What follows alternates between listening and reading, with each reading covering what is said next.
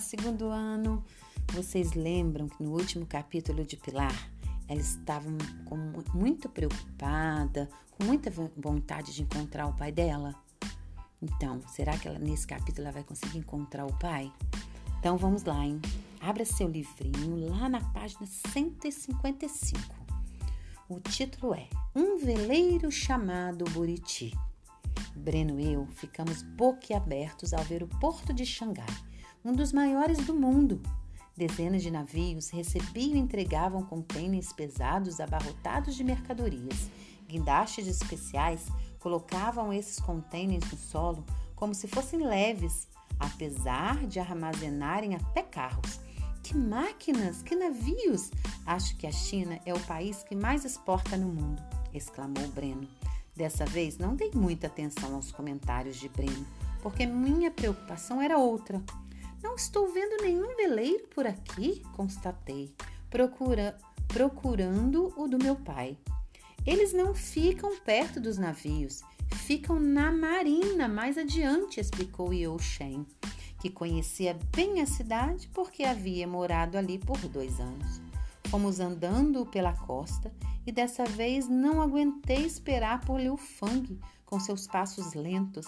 Breno e eu deixamos nossa amiga e o professor para trás e saímos caminhando na frente até chegarmos a uma marina bonita, onde vários veleiros, lanchas e barcos pesqueiros estavam atracados. De Pierre em Pierre, chegamos os nomes, checamos os nomes das embarcações. A maior parte tinha nomes chineses e somente alguns eram estrangeiros.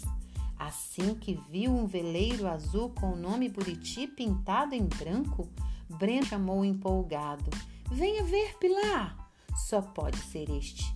É, é este mesmo! É o Buriti, tem o nome do veleiro do meu pai. É agora? Você vai entrar sozinha, né? Ele sugeriu, me encorajando. Vou sim, pode deixar. Já pensou? Meu pai pode estar morando aí dentro. Finalmente vamos nos encontrar. Respirei fundo e pulei para o convés, chamando timidamente: Roberto? Roberto Buriti? A cabine estava aberta, mas ninguém respondia. Resolvi ir entrando e falando: Tem alguém aí? Sou eu, Pilar. Roberto? Roberto Buriti? Pai? Já dentro da cabine, Samba que pulou do meu super bolso no chão, atraindo um bebê que surgiu engatinhando e tentou agarrar o rabo do meu gato. Ao ver aquele bebê lindo com feições chinesas, fiquei completamente paralisada. Seria uma irmã? Um irmão? Peguei o bebê no colo e notei que sua roupinha tinha um buraco entre as pernas. Era um menino. Instantes depois, o bebê fez pipi em mim. Essa não. Qual o seu nome, hein, seu mijão fofo? A mãe da criança surgiu saindo do banheiro. Oi, tudo bem? Desculpe pelo banho. Você está procurando pelo Roberto, não é mesmo? Sim, ele está? Não, o Roberto não é mais dono deste veleiro, disse a mulher muito simpática. Ele é seu pai? Eu ouvi você chamar por ele. É, bem, é que ele. Ele partiu do Brasil há muitos anos. Eu sei, meu marido e eu conhecemos seu pai por aqui e compramos o veleiro dele. Ah, entendo. Minha decepção era tão grande que devia estar pintada feito um ideograma na minha testa. Na garganta as palavras pareciam entaladas, ardendo que nem gengibre, mas eu queria saber mais. Precisava de todas as informações possíveis. A senhora sabe me dizer onde ele está morando agora? perguntei. Ele disse que ia continuar viajando. Acho que falou em visitar a Índia ou os índios. Já não tenho certeza. Espere um instante. Ele esqueceu um objeto aqui no barco. Dizendo isso, ela saiu, entrou na cabine da proa e voltou com o colar na mão. Tome, você entregaria a ele? Peguei samba e o colar, que mais parecia um amuleto, e guardei os dois no super bolso, torcendo para que um dia eu pudesse entregar aquele objeto a meu pai pessoalmente. Quando saí, Breno entendeu tudo ao ver o meu rosto triste. Mostrei o colar e contei o que a mãe do bebê havia falado. Não se preocupe, Pilar. Na Índia ou entre os índios, nós vamos continuar procurando seu pai. Conte comigo.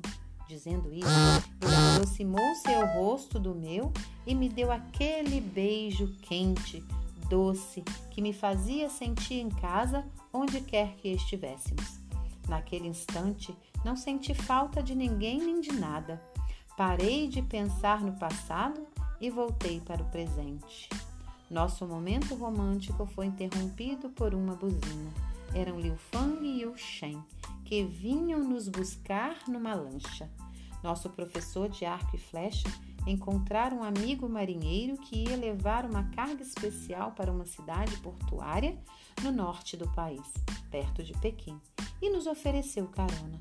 Subam, não temos tempo a perder, disse Liu Fang me oferecendo a mão. Breno, Samba e eu pulamos a bordo e zarpamos pelo mar da China Oriental.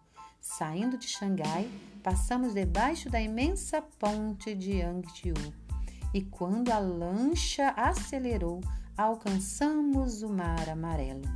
Quanto mais ao norte, mais chance tínhamos de encontrar o dragão negro.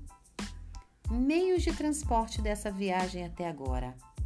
Bom, eles já tinham andado de rede mágica, kit surf improvisado, pipa, a pé, mula, canoa, cavalo, trem, o trem mais veloz do mundo, até flutua, lancha, o que mais nos aguarda? Então agora nós vamos ver só no próximo capítulo. Está curioso aí? Eu também estou muito curiosa. Beijo, tá, meus amores? Tchau!